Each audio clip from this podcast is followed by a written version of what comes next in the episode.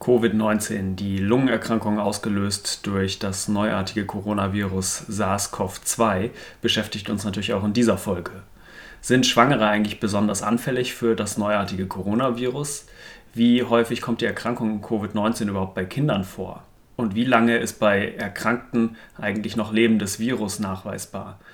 Das sind einige Fragen, die wir in dieser Folge vom Infektiopod anhand von aktueller wissenschaftlicher Literatur besprechen wollen. Mein Name ist Till Koch, ich bin Facharzt für Innere Medizin am UKE in Hamburg und ich habe heute wieder Dr. Annette Hennigs eingeladen, ebenfalls Fachärztin für Innere Medizin und auch seit vielen Jahren hier in der Infektiologie am UKE beschäftigt.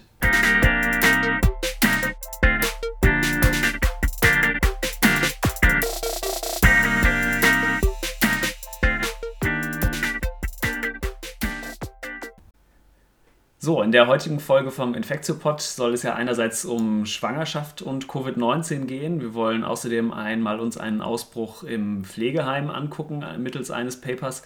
Und wir wollen noch uns ein anderes Paper, was eine Gruppe um Christian Drosten rausgebracht hat, angucken, wo es eine sehr, um eine sehr genaue Beschreibung von so einem kleinen Ausbruch in München geht. Genau, und ich begrüße wieder Annette Hennigs, Dr. Annette Hennigs bei mir. Ähm, willst du dich noch mal ganz kurz selber vorstellen?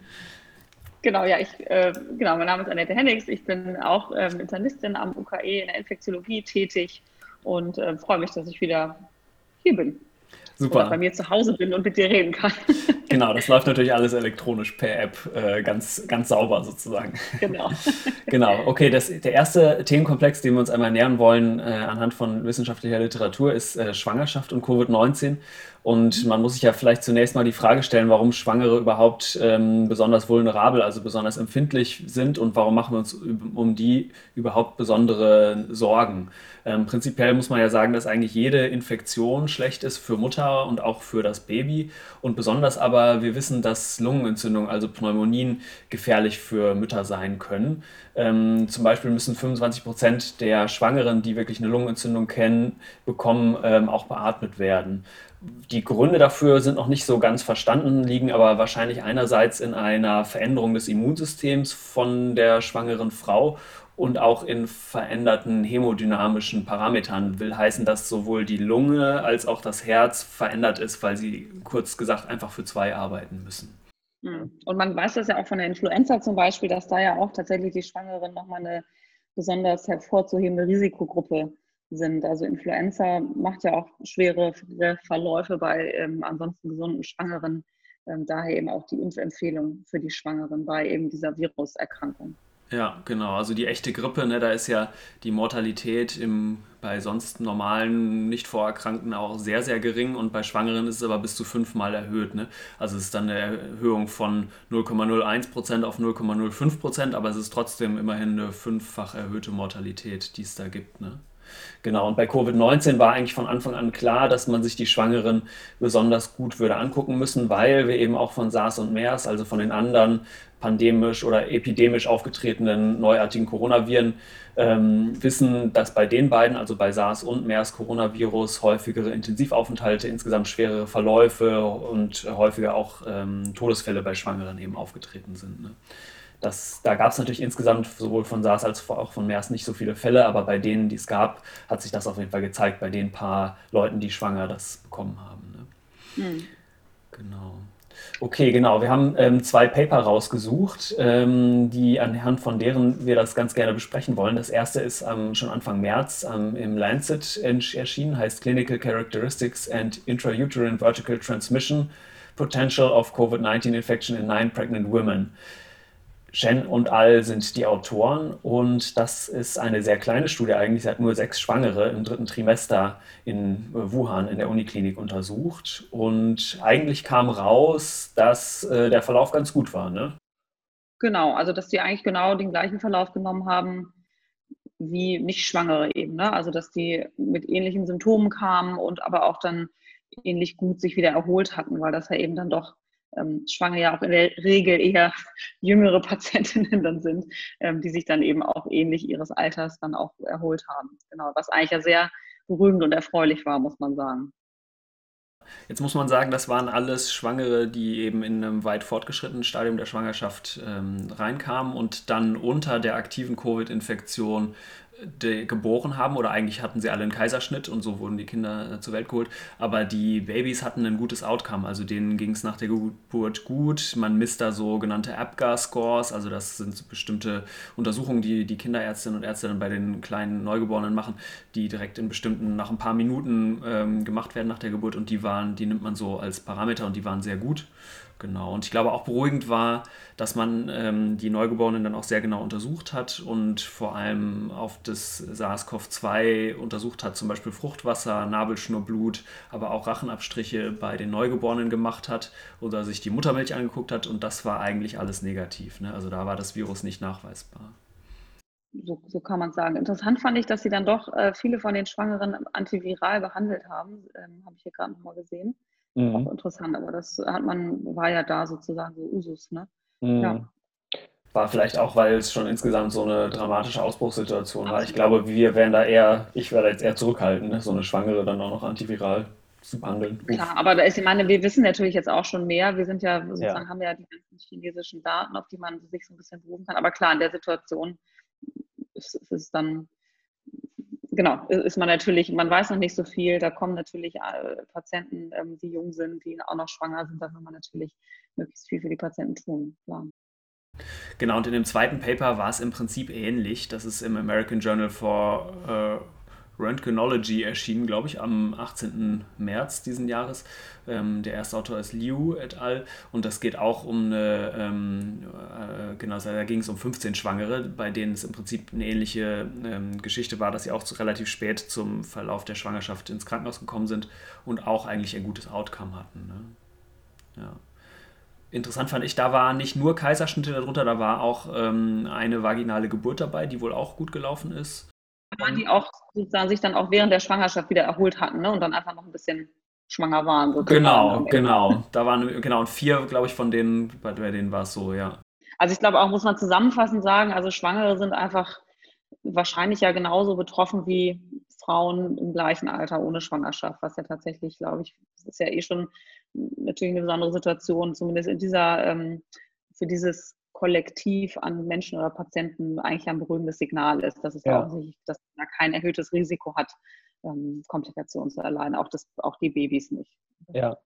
Jetzt hatte ich Überlegungen gelesen, dass man vielleicht dann bei Schwangeren eher einen Kaiserschnitt machen sollte, wenn sie akut wirklich Covid haben, unter der Vorstellung, dass vielleicht eine sehr lange, vielleicht 10, 11, 12 Stunden andauernde vaginale Geburt die Healthcare Workers auch mehr exponieren würde, also die Hebammen, die Ärztinnen und Ärzte, die Pflegekräfte.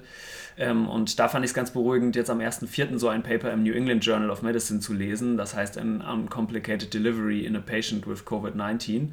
Und da geht es genau, es ist zwar nur ein Einzelfallbericht, aber da ähm, haben sie genau berichtet von einer vaginalen Geburt, wo die Mutter ein gesundes Kind zur Welt gebracht hat.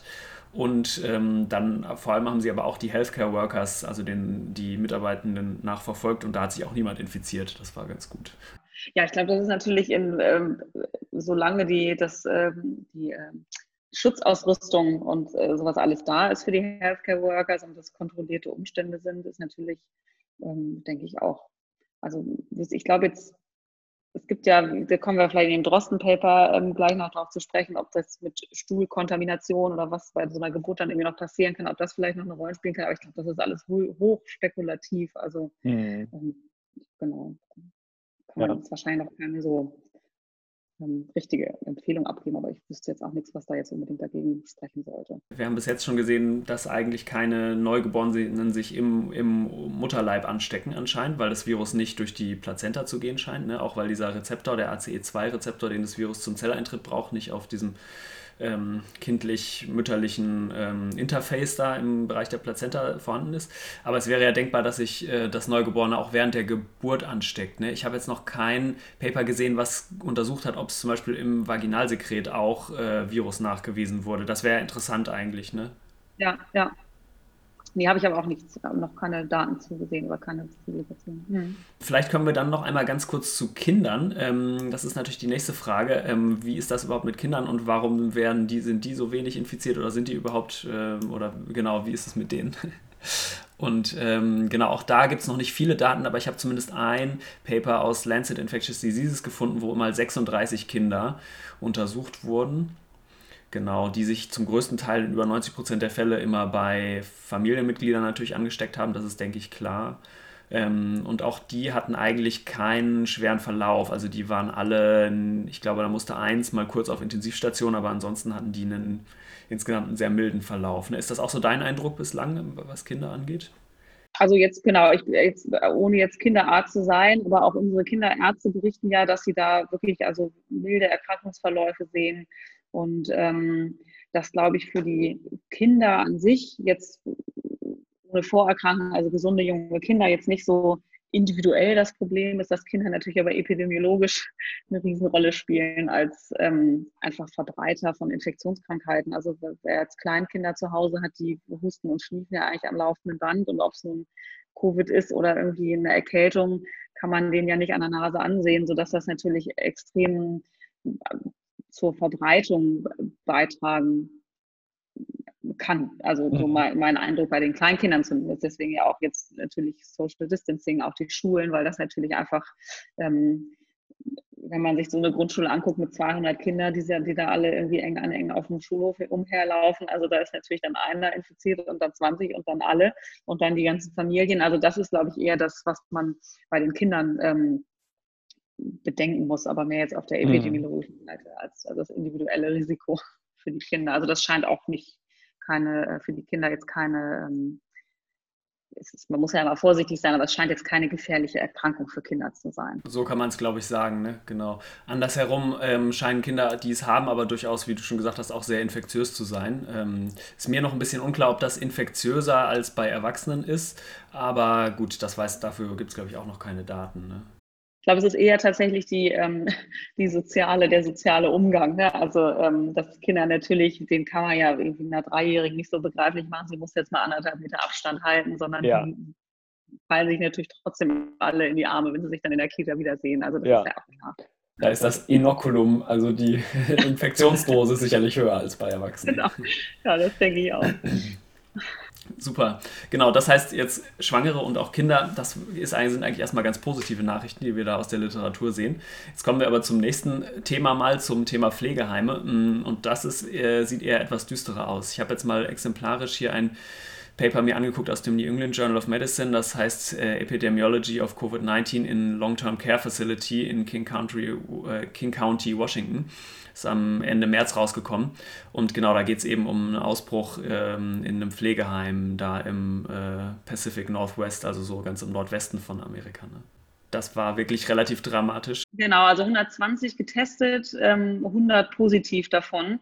Äh, genau, und das ist natürlich, sieht man ja jetzt auch in den Medien, dass da äh, tatsächlich zunehmend Pflegeheime eben Ausbrüche haben, die man einfach ähm, offensichtlich ja schwierig unter Kontrolle kriegt ähm, aus, denke ich, auch multifaktoriellen Gründen. Das ist ja lange bekannt, dass es da irgendwie Mangel an, an ähm, Care-Workers gibt, dass natürlich da einfach auch ähm, auf engem Raum äh, Risikogruppen zusammen sind. Also das ist sicherlich eine extrem ungünstige Konstellation, wenn in so einer ähm, in so einem Heim dann es eben zu, zu Erkrankungen kommt. Ne? Genau, und die äh, Population, also die Gruppen, die da eng zusammenleben, das sind natürlich genau die vulnerabelsten Risikogruppen. Ne? Also in dem zitierten ähm, Aufsatz jetzt in dem Paper ähm, war das mittlere Alter 83 Jahre. Ähm, 94 Prozent von denen hatten äh, Vorerkrankungen diverser Art, meistens äh, genau so Herzvorerkrankungen oder Nierenvorerkrankungen, die einen wirklich prädestinieren, dafür einen schweren Verlauf zu kriegen. Und dementsprechend war eben die ähm, Hospitalisierungsrate auch total hoch. Über die Hälfte mussten ins Krankenhaus aufgenommen werden. Und die Mortalität war auch enorm hoch. Ne? Also ein Drittel von den Leuten ist gestorben eigentlich. Anders sah es, sie haben nochmal zwei andere Gruppen noch untersucht, nämlich einmal die, ähm, die Besucherinnen und Besucher, die noch reinkamen. Die waren im Schnitt ein bisschen jünger, ähm, mussten fast genauso oft hospitalisiert werden und hatten aber eine deutlich geringere Mortalität, so kann man es vielleicht zusammenfassen.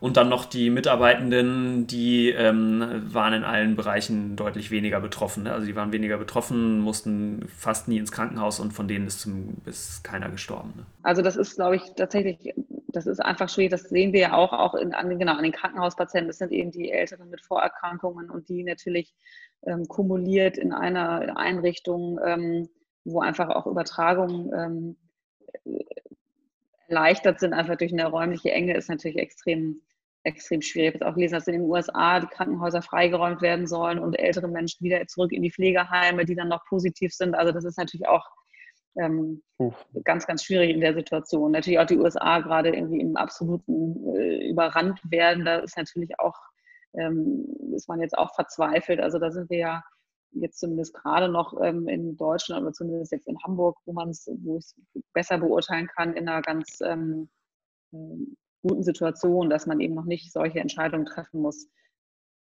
Super, okay, dann kommen wir mal zu dem dritten Themenbereich. Das ist ein Paper, was wir uns angucken wollen. Jetzt am 1. April erschienen Virological Assessment of Hospitalized Cases of Coronavirus Disease 2019. Der erste Autor ist Wölfel und wir hatten schon gesagt, dass es auch von Christian Drosten mitgeschrieben wurde. Ähm, genau, ist in Nature, also so mit dem bekanntesten Wissenschaftsmagazin eigentlich erschienen. Ähm, willst du kurz mal uns vorstellen, worum es dabei ging? Genau, also das ist ähm, tatsächlich ja sehr virologisch. Also ich habe mich da sehr äh, äh, intensiv durchgelesen und ähm, habe es, glaube ich, nicht bis in ganz die Tiefe verstanden. Aber tatsächlich ging es ja um die virologische Aufarbeitung dieses ähm, initialen Ausbruchs da in München. Also diese, diese Firma, wo dann eben eine ähm, Gastsprecherin sozusagen einen Ausbruch ähm, losgetreten hat, in Anführungsstrichen. Und untersucht hat man da eben neun Infizierte mit äh, täglichem Sampling von Nasenrachenabstrich, Sputum, wenn möglich, serologischen Untersuchungen, also ähm, tatsächlich die Antikörperbildung sich angeguckt hat und auch andere Körper, also Stuhl ähm, wurde auch noch untersucht. Und man hat also sowohl PCR-Diagnostik gemacht, also Nachweis von Virus ähm, molekularbiologisch, wo man eben immer nicht weiß, ist das noch lebendiger Virus, lebendiges Virus oder ähm, tote Fragmente und dann aber eben auch ähm, das Virus versucht anzuzüchten, was natürlich für, äh, für die Infektiosität und auch wie man Maßnahmen ergreift, Isolation ähm, und, und äh, Kontaktpersonen-Screening extrem wichtig ist zu wissen, ist das Virus, was diese Patienten ausscheiden, ist das noch ansteckend, weil es lebensfähig ist oder ist das einfach Virusschrott, der daraus gehustet wird.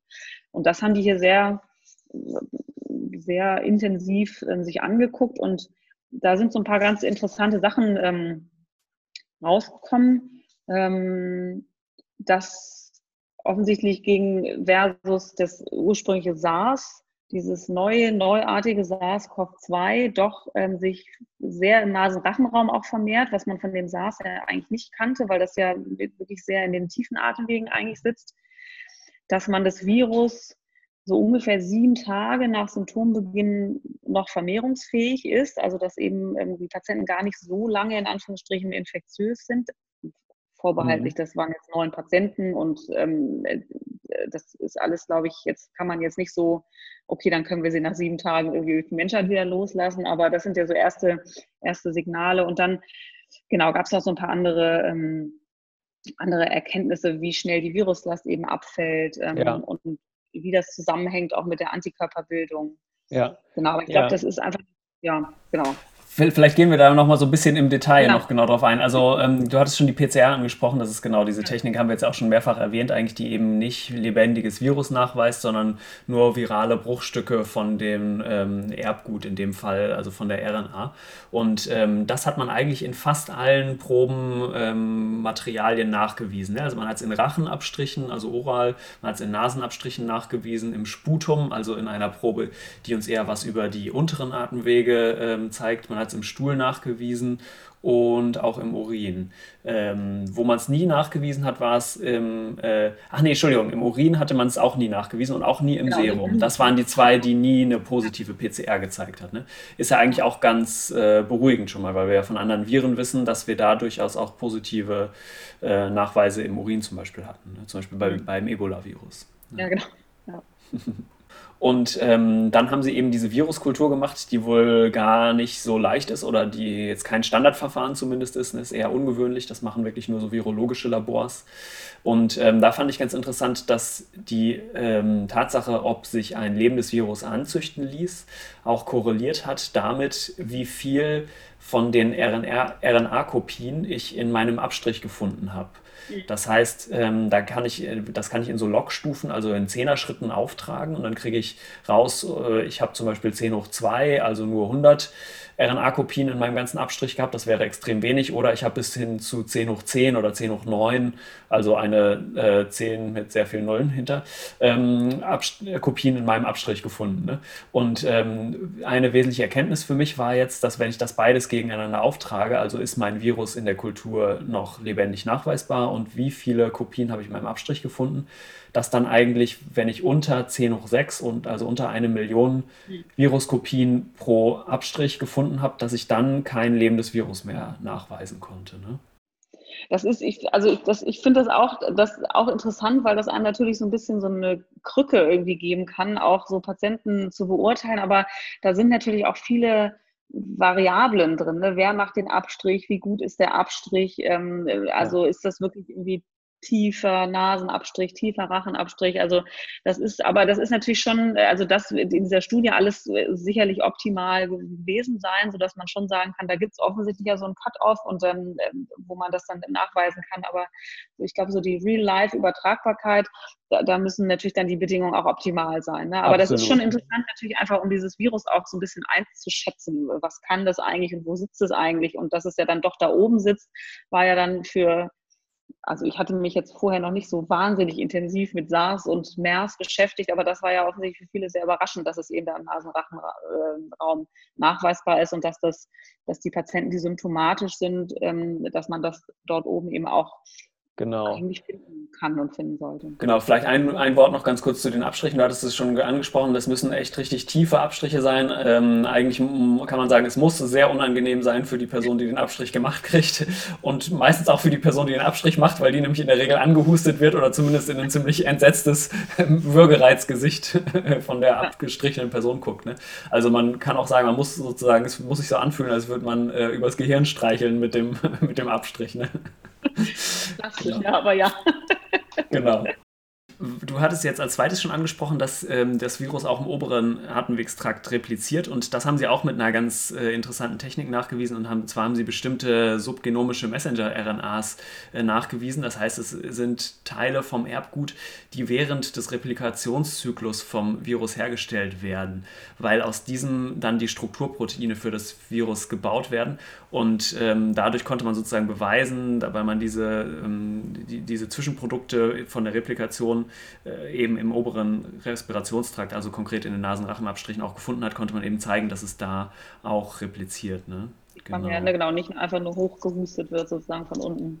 Ja, und ein Grund, warum man das nicht so oder warum man etwas überrascht war aus Virologensicht, äh, dass das Virus auch im oberen Respirationstrakt repliziert ist, dass ähm, das Virus ja ACE2, also Angiotensin Converting Enzym 2, als Entry-Rezeptor braucht. Also das ist ein Molekül, was eben vor allem im unteren Respirationstrakt vorkommt.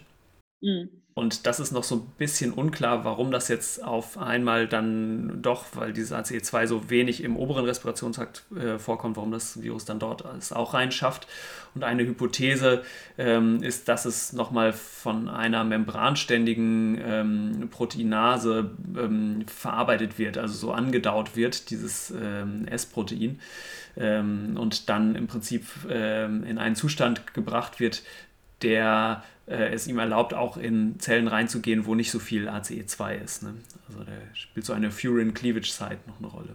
Okay, eine andere Sache, die ich auch noch ganz interessant fand, war, dass im Stuhl ähm, ja auf jeden Fall auch sehr lange noch Virus per PCR nachgewiesen wurde, dass im Stuhl aber nie eine positive Kultur angewachsen ist. Ne? Das heißt, zumindest bei diesen Patienten war es jetzt so, dass man über den Stuhl das Virus nicht ausscheiden konnte kein infektiöses Virus, so sollte man sagen. Ne?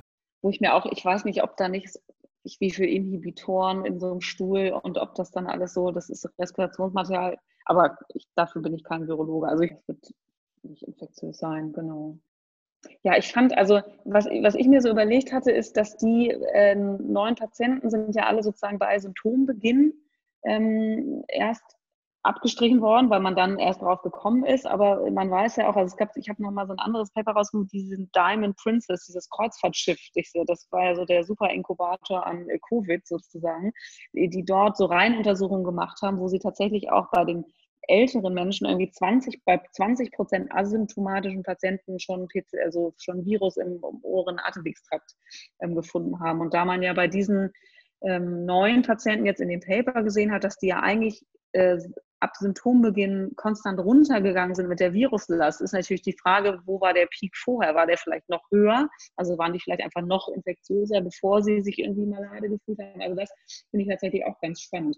Ähm, ja. Man kann natürlich jetzt alle, alle asymptomatischen Patienten jeden Tag abstreichen oder asymptomatischen Menschen, aber das ist sicherlich auch was, ähm, in welcher, in welchem Teil des der Kurve man diese Patienten erwischt, wenn sie symptomatisch sind, ob sie vielleicht da schon auf dem absteigenden Ast sind in der Viruskonzentration. Also das fand ich auch noch sehr, Genau, das hatte ich auch schon in anderen Papern tatsächlich gesehen, dass es eigentlich ab Tag 1 der Symptome, also ab dem ersten Tag, wo man untersucht hat, die Viruslast im oberen Atemtrakt immer per PCR nachgewiesen, kontinuierlich nur nach unten ging. Und das lässt einen ja sehr stark vermuten, dass der Peak eigentlich in dem ersten, in den zwei Tagen, bevor man symptomatisch ist, vielleicht ist, ne? Oder sagen wir mal ein bis zwei Tagen, bevor man symptomatisch ist. Ne?